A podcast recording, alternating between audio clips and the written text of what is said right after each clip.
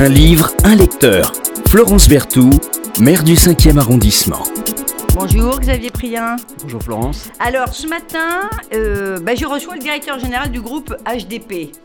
Bon, je vous reçois pas que parce que vous êtes directeur général du groupe euh, HDP depuis euh, quoi, une douzaine d'années à peu près? Le temps passe, 2010. Ah, le temps passe vite. Euh, c'est quoi HDP pour nos auditeurs? En fait, HDP, c'est un groupe situé dans le 5e arrondissement et qui regroupe trois grandes activités. Le livre, d'abord, les éditions, les éditions L'Armatan, les éditions Michalon, euh, Sepia, Sepia, SPM, Terraed, une dizaine de marques, mais euh, recentrées autour de l'Armatan, hein, maison d'édition fondée en 1975 et installé depuis cette date, euh, d'abord rue des 80 et ensuite euh, rue des Écoles et rue de l'École Polytechnique, dans le 5e. À côté de ça, on a une activité spectacle vivant avec le Lucernaire, qui est aussi voisin, mais il faut traverser le Luxembourg. Ah, ça, c'est pas dans le 5e, et... là. J'aimerais bien que le Lucernaire soit dans le 5e.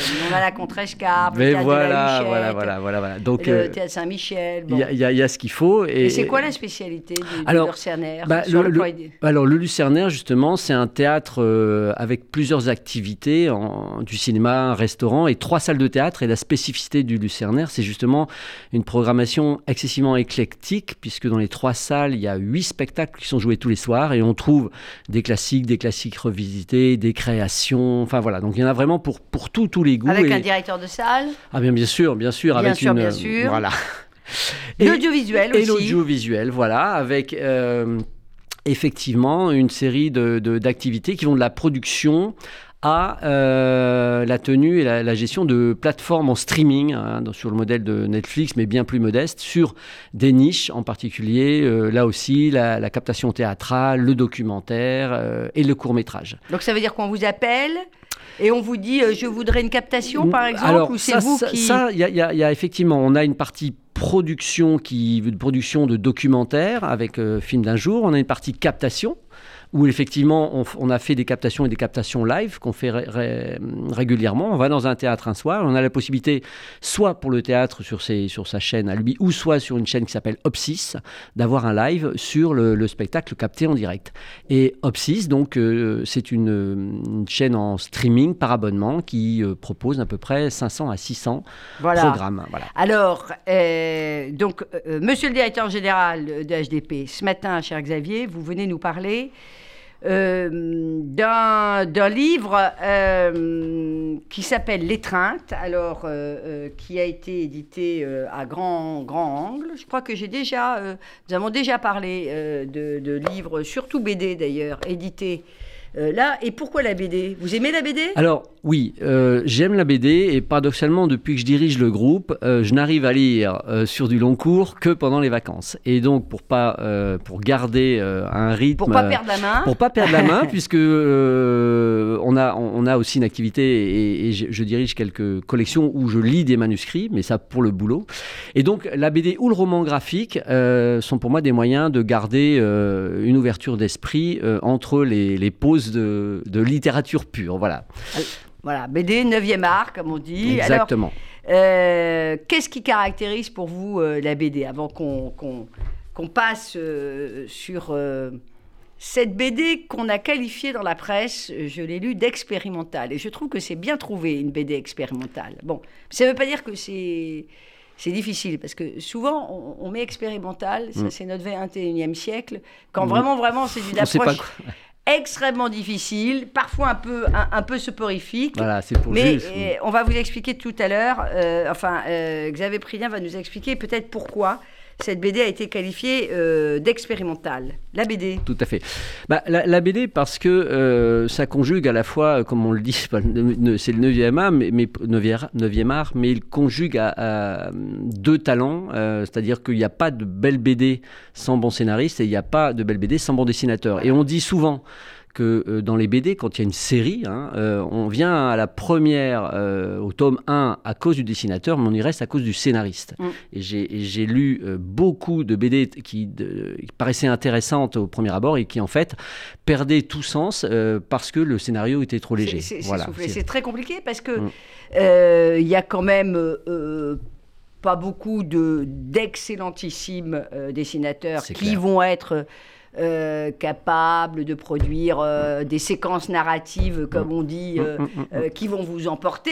Et puis à l'inverse, c'est encore plus vrai. Alors là, celui qui va écrire un très bon scénario BD, là pour le coup, lui, il sait, si- s'il n'a jamais fait de dessin, il ne sera pas capable de, Mm. de juxtaposer des, des- des dessins qui nous emportent également. Exactement. Je trouve que euh, moi qui lis peu de BD, je l'avoue, très peu, la BD apparaît comme un monde à part. En même temps, on voit vraiment, vraiment que, je dirais, euh, la BD est, est devenue un art à part entière, ce que je dirais est d'une affreuse banalité, parce que ça fait longtemps que, que la BD est devenue du... à fait. euh, mais en même temps, c'est ouvert, euh, presque à, à plein d'autres genres. Ex- Exactement. En fait, la, la- la vraie révolution est de, sortie d'une- de, de sortir d'une BD d'il y a quelques années ou quelques dizaines d'années qui était un peu monolithique et qui était sur un modèle, le, le Assez classique, modèle on va le belge, dire. belge assez classique. Et aujourd'hui, quand on parle de BD, c'est un peu comme, comme quand on parle d'édition au sens large. Il y a vraiment de tout dedans. hein. Il y a, y a- il y a, euh, une BD comme L'étreinte que, que, que j'ai voulu euh, proposer, qui nous emmène euh, dans des. Enfin, qui va triturer l'intérieur de, de l'estomac, je dirais, au sens Ouais. émotionnel. Qui va vous mettre mal à l'aise quand même, parce que elle, elle nous amène à nous, à nous interroger. C'est très questionnant en fait. On arrive, en- voilà, on démarre, on démarre innocemment et on sort pas de là tout à fait non, comme on y est on rentré. sort pas, on sort pas innocemment de, ce- Voilà. de, de cette de l'étreinte. Donc, donc oui, oui, la, la- la BD, enfin l'intérêt que j'y trouve, c'est justement, euh, elle n'est vraiment réussie que quand les deux éléments, le dessin et le scénario, sont là. Sinon, on ressort d'une lecture de BD. Soit euh, enfin à, à moitié ou deux, ou deux tiers ou trois quarts satisfait. Donc c'est ça qui est intéressant dans la BD. Et, c'est un lectorat, pardon de vous interrompre, c'est un lectorat qui est plus masculin que féminin. J'ai regardé les études, j'ai revérifié ce qui me paraissait être Mm. euh, un peu une évidence, et effectivement, il y a, il y a euh, à peu près 55% de, Ouais. de lectorat qui est un lectorat euh, masculin. Parce que, parce que euh, j'ai l'impression, et je, je pense que les choses sont en train de changer aussi, il y a peu de... de- hum, et pourtant, il y en a, il y en a énormément de, de bonnes dessinatrices ou de, bo- de bonnes scénaristes de BD, mais elles ne sont pas en- encore assez connues. hein. On, est- on- on a tous en, en- en mémoire... Mais il y a le- peut-être les thèmes aussi, la manière dont, dont, dont Peut-être. justement s'opère la narration. Peut-être Peut-être, que- peut-être. je- que ça, ça, ça nous parle moins. Enfin, voilà. Ce- ce- alors, vous nous disiez, une bonne BD, c'est euh, une collaboration réussie euh, entre un euh, dessinateur et un, alors je sais pas comment on dit, un scénariste. Scénariste, hein, on dit un scénariste. plutôt ouais. un, Mhm. un- un scénariste. Et là, c'est le cas parce que l'étreinte, donc publiée euh, aux éditions euh, Grand Angle, eh bien, c'est le fruit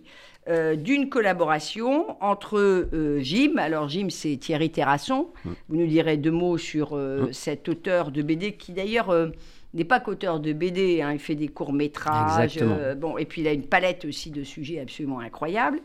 Et euh, Laurent Bonneau, qui est le dessinateur, mais alors lui aussi, il a, euh, il a à son actif euh, une palette de métiers. euh, il est peintre, cinéaste. et alors lui, alors je, vous voyez, tout à l'heure, je Mm. disais, on- souvent le scénariste n'est pas dessinateur, mais lui, il est également euh, dessinateur. Alors, parlez-nous du- de, de Jim, alias Thierry Terrasson, euh, et de Bono, parce que je pense que leur parcours, euh, évidemment, a largement inspiré. Alors, je ne sais pas si on peut voir, euh, j'allais dire voir à l'antenne, hein, pour ceux qui nous, qui ne, qui nous regardent, mais euh, ce, ce sont vraiment des planches euh, absolument incroyables. Alors, on passe de gamme chromatique ouais, bleue à gamme c'est- chromatique, et puis il y a comme des tableaux, vous voyez. Donc, c'est Mm. c'est vraiment, c'est un côté un peu œuvre d'art. Voilà, bon, 22,40 euros. Voilà, allons, allons jusqu'au bout. Jim et Laurent Bonneau. Alors, ben, c'est- c'est c'est- c'est le, le- enfin, j'allais dire l'assemblage, l'assemblage de, de- de ces deux, euh, de ces deux personnes qui sont tous les deux à la fois dessinateurs et scénaristes, puisque là, pour une fois, c'est Laurent Bonneau qui a dessiné, alors qu'il est habituellement un peu plus dans, dans- dans- dans le scénario et qu'il est aussi euh, euh, sur, sur plein d'autres, comme on le disait, euh, métiers, voilà, voilà, hein. voilà, plein d'autres, plein d'autres médias. Et je pense que, euh, en fait, c'est cette rencontre qui fait que là où, c'est d'habituellement le dessinateur qui a pris main le scénario et là où c'est plutôt le scénariste qui a pris le, le, le, le- le- Bah là, le c'est dessin. Exactement. Là, c'est le dessin. D'ailleurs, ça se voit. Hein. Exactement. C'est, Par moments, ça se Mm. voit. C'est la force et parfois un peu la petite fragilité, il faut le, le- le dire aussi. Euh, mais on voit bien que c'est le dessin qui a pris toute. euh, Clairement, clairement, clairement, et c'est ce qu'on disait euh, à, la, à lecture. Le, scénario, on se laisse embarquer parce qu'on a envie de se laisser embarquer, mais en fait, c'est le dessin qui le sauve. Par, par, par moment, le scénario a quelques faiblesses ou quelques, euh, je dirais, fragilités. Et bien, ça passe très bien parce que le dessin le sauve. C'est-à-dire que le dessin est très fort. Donc il y a un vrai équilibre entre Laurent euh, Exactement. Bonneau, exactement. euh, donc le, le dessinateur, euh, que euh, vous avez, je crois, édité également. Une première dans, fois, tout à fait. À, à Bambou, puisque Bambou euh, dépend de votre. non, non, dans Ah non, bambou, ça bambou. dépend pas, non, non, non, ça dépend pas. Ça dépend pas. C'est ça. voyez. Non, non, c'est ça qui est intéressant, c'est que j'ai juste, justement, et c'est l'intérêt des, des- des- des lectures, en dehors de, de- de la maison d'édition. Voilà. Alors c'est en dehors, bon, Voilà. pardonnez-moi. Et euh, Thierry Terrasson, euh, il a fait pas mal de, de- de courts-métrages. Il, euh, il écrit sous un autre pseudo, TI, quand il s'adonne au fantastique. Ça, c'est plutôt pour les jeunes et les Mm. ados. Et là-dessus, il est très clairement assumé euh, jeunes et ados. Et puis, il y a des récits pour adultes, comme on dit. Alors, il s'est fait connaître avec Petite Éclipse, euh, Une nuit, nuit à Rome.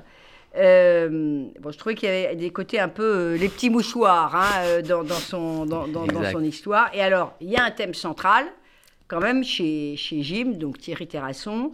Euh, c'est les relations de couple, les histoires d'amitié. Et là, c'est un peu tout ça que, Bah, c'est, exactement, c'est, c'est une, c'est un petit peu un parcours initiatique, alors sans, sans dévoiler euh, Toute l'histoire. toute l'histoire, ni, ni la fin, quoi. C'est, c'est, c'est, c'est l'histoire de, de- d'un couple, effectivement, de Romy qui est institutrice et de Benjamin qui est sculpteur, qui partent en week-end à Cadaqués.